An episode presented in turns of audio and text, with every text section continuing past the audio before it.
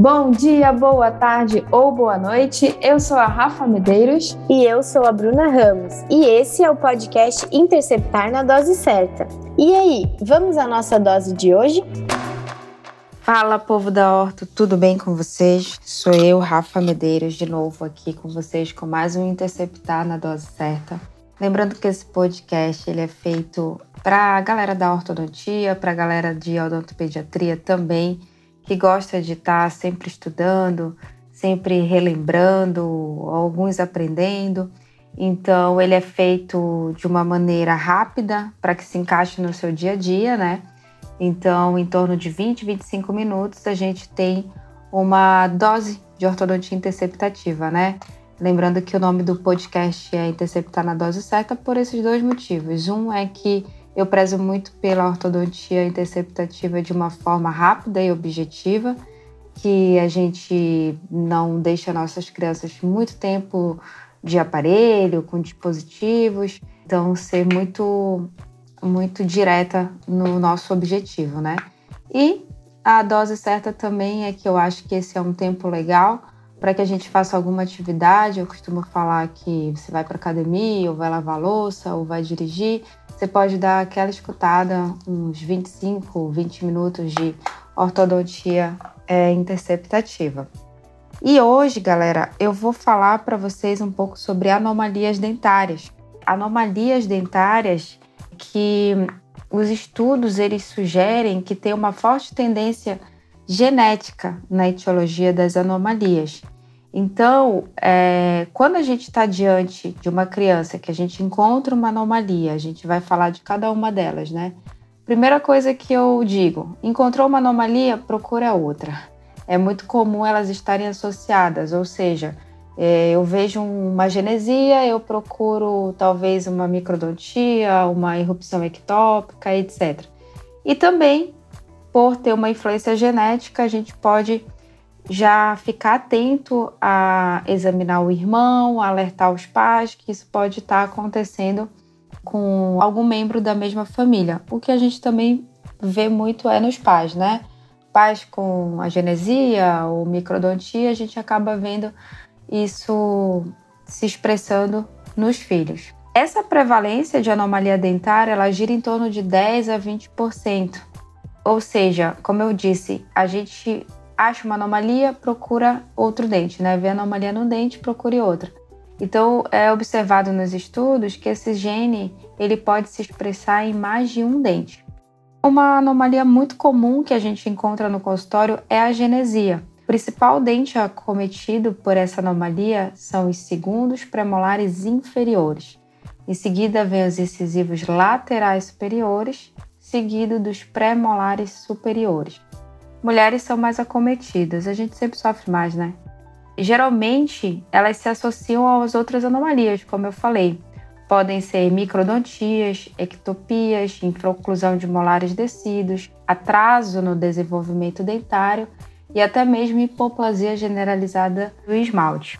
A microdontia também é uma outra anomalia que a gente costuma encontrar é muito comum observar a genesia de um incisivo lateral superior e uma microdontia do contralateral.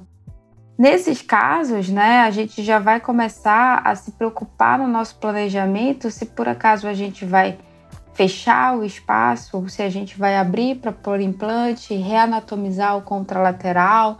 Isso já vai depender da condição clínica do nosso paciente, né? Paciente classe 1, 2, 3, perfil, etc. Mas a gente sempre até, inclusive, tende a sempre fechar espaço o, o, quanto puder, né? Para a gente evitar implantes nas regiões anteriores. Outra anomalia é a irrupção ectópica dos primeiros molares superiores. 4% das crianças, o molar desvia sua rota. É, eles vão além da conta para mesial, o que pode provocar uma reabsorção na raiz dos segundos molares descidos. Alguns vão acabar ficando retidos nessa coroa do segundo molar descido. Antigamente costumava associar essa a etiologia à falta de espaço Porém, é, os autores, os estudos identificaram que essa condição também ela é comumente encontrada associada a outras anomalias, o que também mostra um caráter genético na sua causa. O orto ele deve se atentar, lembrando que o molar irrompe no primeiro período transitório. Vocês lembram? Primeiro período transitório, período intertransitório e segundo período transitório. Então, o primeiro período transitório é aquele em que os quatro incisivos inferiores e os quatro incisivos superiores estão irrompendo, e concomitante a isso, os primeiros molares é, permanentes, né, superiores e inferiores. Então, a gente tem que observar nessa fase a, uma avaliação clínica, ou seja, se eu começo a ver uma irrupção parcial do meu molar, é interessante eu fazer uma radiografia porque eu posso encontrar nessa radiografia uma reabsorção do segundo molar. Então, algo extremamente importante para a gente ficar atento no primeiro período transitório. E é um tipo de condição é, diferente, por exemplo, da genesia, que a gente não tem muito o que fazer se, por exemplo, a gente viu é, premolares, a genesia de premolares, né? No caso da erupção, não. A gente deve identificar se esse dente está ocasionando mesmo a reabsorção do segundo molar, porque senão a gente pode ter uma perda precoce no perímetro do arco, com a perda do segundo molar descido. Então, ficar atento no primeiro período transitório se essa erupção do primeiro molar ela está vindo de uma forma normal, se ele está conseguindo irromper total e não de forma parcial. Outra anomalia dentária é a transposição dentária. Uma transposição comum de se ver é canino e incisivo lateral inferior. E acontece pelo quê? Pelo desvio ectópico do lateral que vai interferir no segundo período transitório no canino. Então, o que, que acontece? O incisivo lateral ele tende a ir com a coroa para o lugar da onde seria o canino, porém a raiz, ele geralmente ela fica no lugar certo. E isso vai atrapalhar quando chegar no segundo período transitório, que é quando a criança vai trocar os dentes posteriores, o espaço para o canino, né? Essa anomalia, ela também foi associada a fatores genéticos, porque assim como as outras, foram vistos outras anomalias juntos. Só que é uma anomalia mais rara, ainda bem, né? De acontecer. E o que, que a gente pode fazer se a gente tiver essa situação? A gente pode usar, por exemplo, um nivelamento 4x2 para o tratamento. É, tem um episódio, é o primeiro episódio é, do podcast, nivelamento 4x2. Dá um confere lá, que eu acho que vale a pena. E com esse nivelamento 4x2, a gente pode levar o lateral para o lugar dele, já que normalmente a raiz já está no lugar. Então acaba se tornando um movimento mais fácil. Não é um movimento de corpo, é um movimento é, de angulação. Então o que faz a gente ter o 4x2 uma forma muito eficaz de, de resolver essa situação. Então quando chega no segundo período transitório, a gente já interceptou para que o canino venha na sua posição ideal. Outra transposição dentária que pode acontecer é o canino com o primeiro premolar superior. Eu citei agora uma condição inferior, né, que é mais rara, e agora uma que é no superior. Então, a gente pode encontrar o canino e o primeiro premolar superior transpondo, né? Ele, cada um vindo no lugar do outro. Os caninos superiores são os que mais desviam a rota depois dos terceiros molares. São os dentes que mais dão um trabalhinho pra gente, né? Os mais é, que saem fora do eixo ali, os mais rebeldes. Essa transposição dentária ela é menos frequente que o desvio ectópico por palatino, que por sinal tem um episódio que chama Quando o canino sai da rota, que é um assunto que, que cabe aqui dentro de anomalias, mas é um assunto tão importante que tem um episódio só sobre isso. Então, é, em relação a desvio ectópico de canino, acho que vale a pena vocês ouvirem também esse episódio. E é outra anomalia dentária que também está relacionada a fatores genéticos, né? Pelo que os estudos puderam observar. É comum a gente encontrar assim de 37 a 40% de agenesia nesses pacientes. E é mais comum encontrar essas agenesias em segundos pré-molares e incisivos laterais superiores. E numa menor prevalência, a gente também costuma ver microdontia do incisivo lateral. Então, conforme a gente vai vendo a, a, as anomalias, a gente sempre vê que esse defeito genético ele vai se expressando em outros dentes. Então, como se fosse nos dentes mais fortes, nos outros de uma forma mais branda, mas é muito comum. Por isso que eu sempre digo, viu uma anomalia, já procura outra. Bom, se a gente já encontrar né, o paciente na dentição permanente com essa transposição, o que a gente recomenda é deixar como está. Né? Eu tenho um paciente que tem essa transposição e o que, que eu fiz? O canino virou o segundo pré, o primeiro pré, desculpa, e o primeiro pré virou o canino. Porque não vale a pena você fazer toda aquela movimentação para mudar a posição dos dentes quando você pode trabalhar com reanatomização, etc. Né? Agora, se eu identificar, se eu estou atendendo o meu paciente no segundo período transitório, né, antes de romper o canino, eu posso corrigir sim essa transposição, já evitar que ela se instale né, na dentição permanente. Como é que eu posso fazer isso? Eu posso usar o aparelho fixo, porque geralmente quando tem essa transposição, o canino ele se encontra pela vestibular. Então ele acaba, digamos, dando caminho, dando abertura para o pré-molar ir para o lugar dele. Então, por meio de aparelho fixo, eu posso é, corrigir esse longo eixo do pré-molar, né? Eu recomendo uma tomografia, porque eu acho que fica com maior segurança na mecânica. Depois a gente, da gente corrigir esse longo eixo do pré-molar com o aparelho fixo, a gente faz a exo do canino descido e faz a exposição cirúrgica, cola um botão e faz o tracionamento do canino para o seu lugar correto. Ou seja, a gente vai pegar antes da erupção do canino. Então a gente vai ter que trabalhar o pré-molar, já levando ele para o lugar, e depois dar aquele empurrãozinho mostrando para o canino onde é o lugar dele, né? Tranquilo? Outra anomalia: distoangulação do segundo pré-molar inferior. A gente costuma ver a genesia do pré-molar, de um pré-molar, e a gente olha para o ladinho, a gente costuma ver essa anomalia de estrangulação do segundo pré-molar é, inferior. Então, é, acredita-se assim que é como se fosse, comentei ainda há pouco, que é uma expressão mais suave da mesma alteração genética causadora da genesia, né? Então o gene foi lá, causou a genesia, do outro lado ele não causou a genesia, porém ele deu uma desviada no pré-molar. No geral, assim, a prevalência é baixa dessa, dessa anomalia.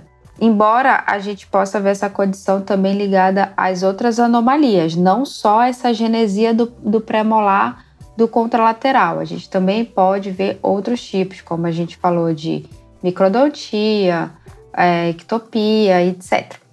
Para nossa sorte, a maioria das vezes ele se autocorrige, né?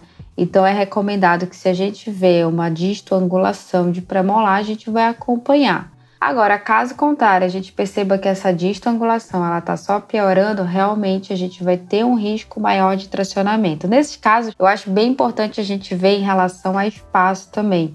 É, já tive caso que ele estava distoangulando, eu abri o espaço e ele começou a voltar para a rota dele quando eu percebi né, que que ele estava saindo muito para distal e não estava tomando a rota dele.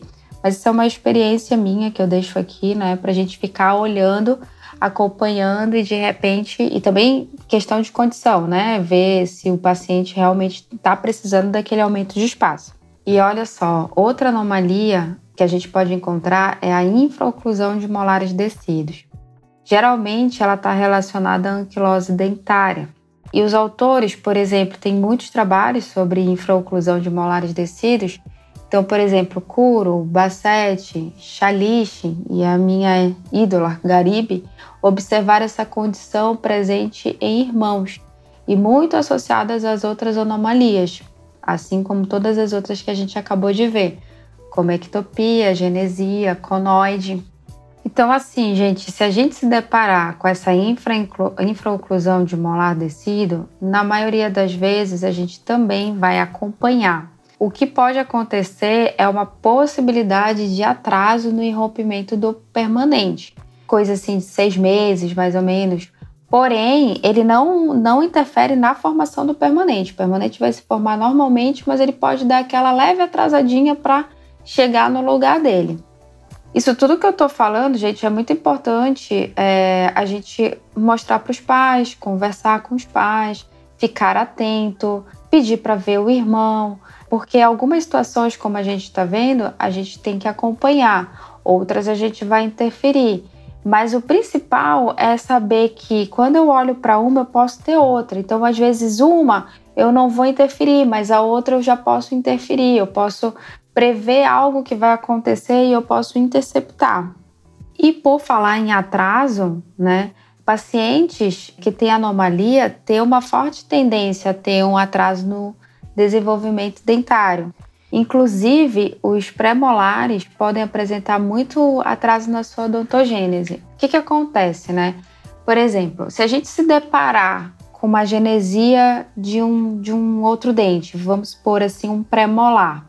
Às vezes a gente vai ver, por exemplo, uma genesia de um pré-molar inferior, e quando a gente olha para o superior, ele também não existe, mas só que lá na frente ele começa a se formar.